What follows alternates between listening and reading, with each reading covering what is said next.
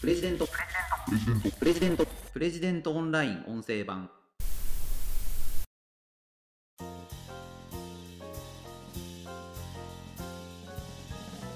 資産性の高いマンション。これはどう選べばいいのか。7つの法則というのがあります。プレジデントオンライン編集長の星野貴彦です。この番組はプレジデントオンラインの配信記事の周辺情報や解説をお届けしています。今回紹介する記事は値下がりリスク大買いたくなるが絶対買ってはいけないマンションの間取りワースト2です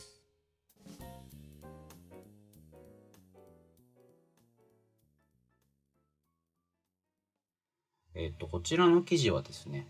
スタイルアクトの沖友人さんという不動産アナリストの方のご寄稿になります。沖さんにはあのプレジデントでずっとお世話になっていて、あの私も何度もお話を伺ったことがあります。あの記事の冒頭にですね、あの資産性という言葉は私が広めたと言っても過言ではないと沖さんが書かれてるんですけども、あのそうなんです。マンションの資産性、資産性が高いなんて言い方を今普通にしますけれども、まあ、こういう言い方が一般的になったのは、まあ、沖さんの役割が非常に大きい。まあ、沖さんが言い始めたと言っても過言じゃないんじゃないかなと思います。いや、すごいんですよ、沖さん。で、あの、この沖さんが言い始めたことで、まあ一つその7つの法則性っていうのがあるんですよね。今回はあのワースト2というのがタイトルになってるんですけれども、あの、まあ、これ前提としてですね、このマンションの資産性の7つの法則というのが分かってないと話が前に進まないので、ちょっとご紹介させてください。えっ、ー、と、法則7つあります。1つ、駅から近いこと。2つ、郊外ではなく単価の高い都心エリアであること。3つ、大規模マンションであること。4つ、その地域で有名なマンションであること。5つ、ファミリータイプの間取りであること。6つ、周辺の相場より高すぎないこと。7つ、景気拡大、インフレのタイミングを見極めること。で、これあの7つの法則を紹介してしまうと、もう1時間あっても2時間あっても足りないので、ちょっとここでは割愛させていただくんですけども、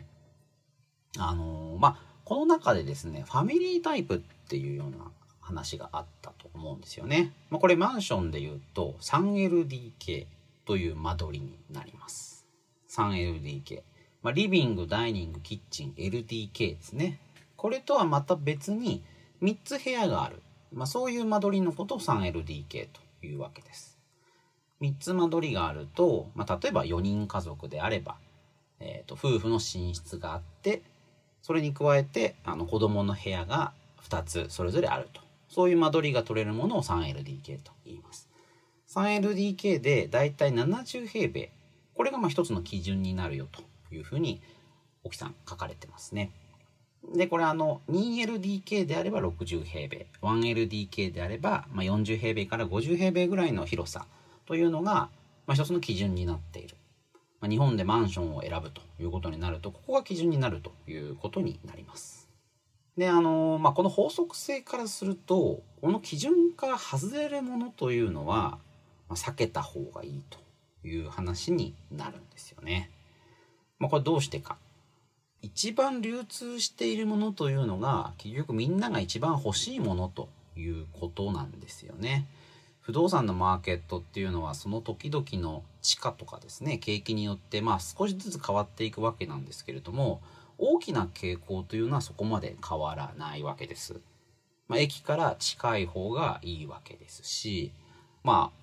そのマンションが大規模まあ100個とか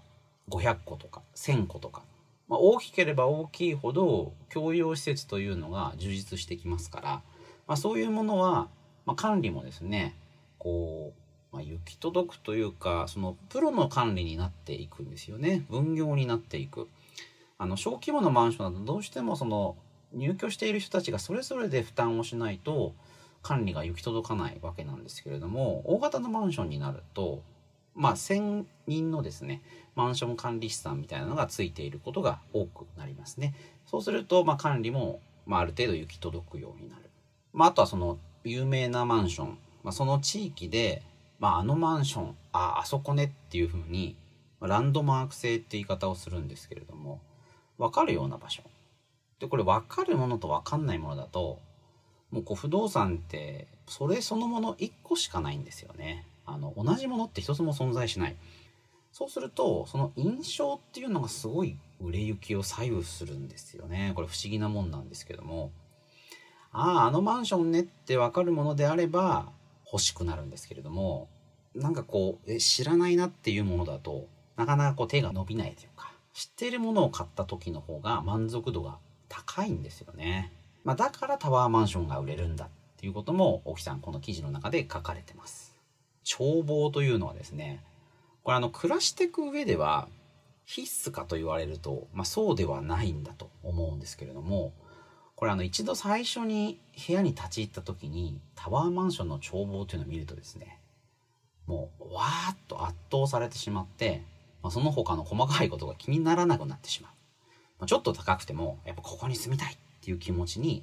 まあなってしまう。そういうこう魅力があるんですよね。まあ、だからタワーマンションがよく売れるんだ。まあ、そういうこともこの中で書かれてます。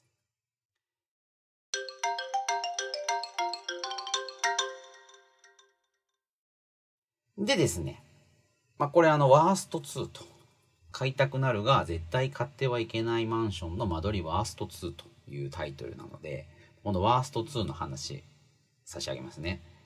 あの、まあ、これ記事を読めばすぐわかるんですけれども、えっ、ー、と、メゾネット半地下住戸。これがまあワースト2ということです。メゾネットというのは2階建てですね。マンションの占有部に階段があるもの。なんかこうね、家の中に階段があると素敵だなぁなんて思うかもしれないんですが、これあの、戸建てとですね、競合しちゃうんですよね。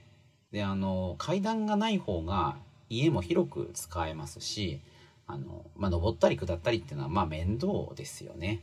で、まあ、それでも広い家に住みたいという人は、戸建てを選ぶわけなので、マンションでメゾネットっていうのは、これはもう良くないと。で、そういう住戸っていうのは基本的にちょっと不便なところとかですね、何かこう変わった特徴を出そうっていうようなころで採用されやすいんですよね。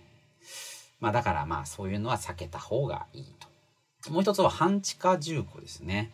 まあこれあの図面を見てるとそこまでわからないというか、あ、なんか広くていいじゃないか。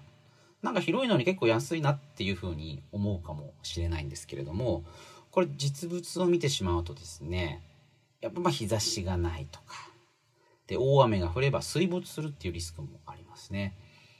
うん、リビングの眺めがほとんど壁になってしまうわけですから、これ半地下っていうのはやっぱりこう、まあ、避けた方がいい。で、これはですね、結局事業主側の都合で、まあ、高さ規制をカバーするために、こういう半地下にまで住戸を作るということをやってるんですよね。なので、まあこれお得だな、あの、相場よりも安いなと思って飛びつくと、まあ大変なことになるので、まあこれもですね、まあ気をつけた方がいいと。まあ結局ですね、みんなが欲しい人気のものが結局一番資産性が高くなるというのが、まあ、沖さんの主張になるんですよね。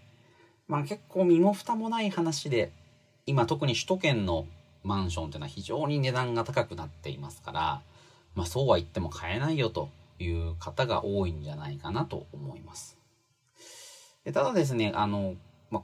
こういう法則を頭に入れておくと、まあ、いざという時に動きが取れるというか、あの、まあ、家族が増えたりとかですね、何らかのライフイベントで、まあ、10個買い求めなくちゃいけないっていうようなこともあろうかと思うんですよね。その時にこの法則を頭に入れとくと、まあ、こう、間違った判断をしないで済むのかなと。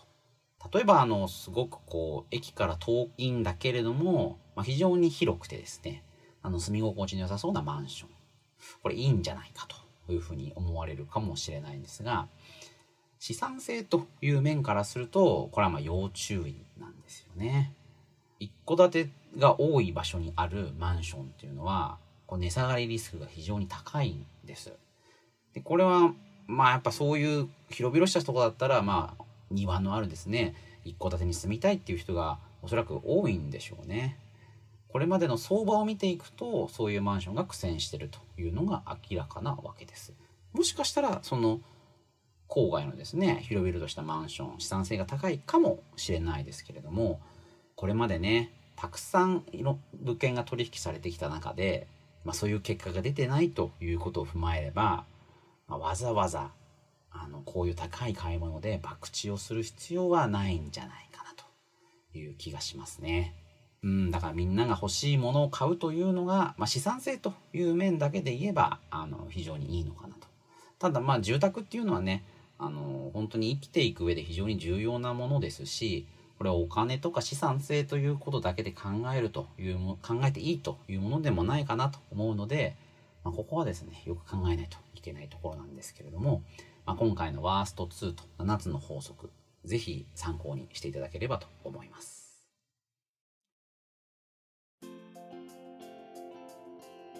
ということで今回は値下がりリスク大。買いたくなるが絶対買ってはいけない。マンションの間取りワースト2という記事を取り上げてご紹介しました。それではまた次回お会いしましょう。プレジデントオンライン編集長の星野貴彦でした。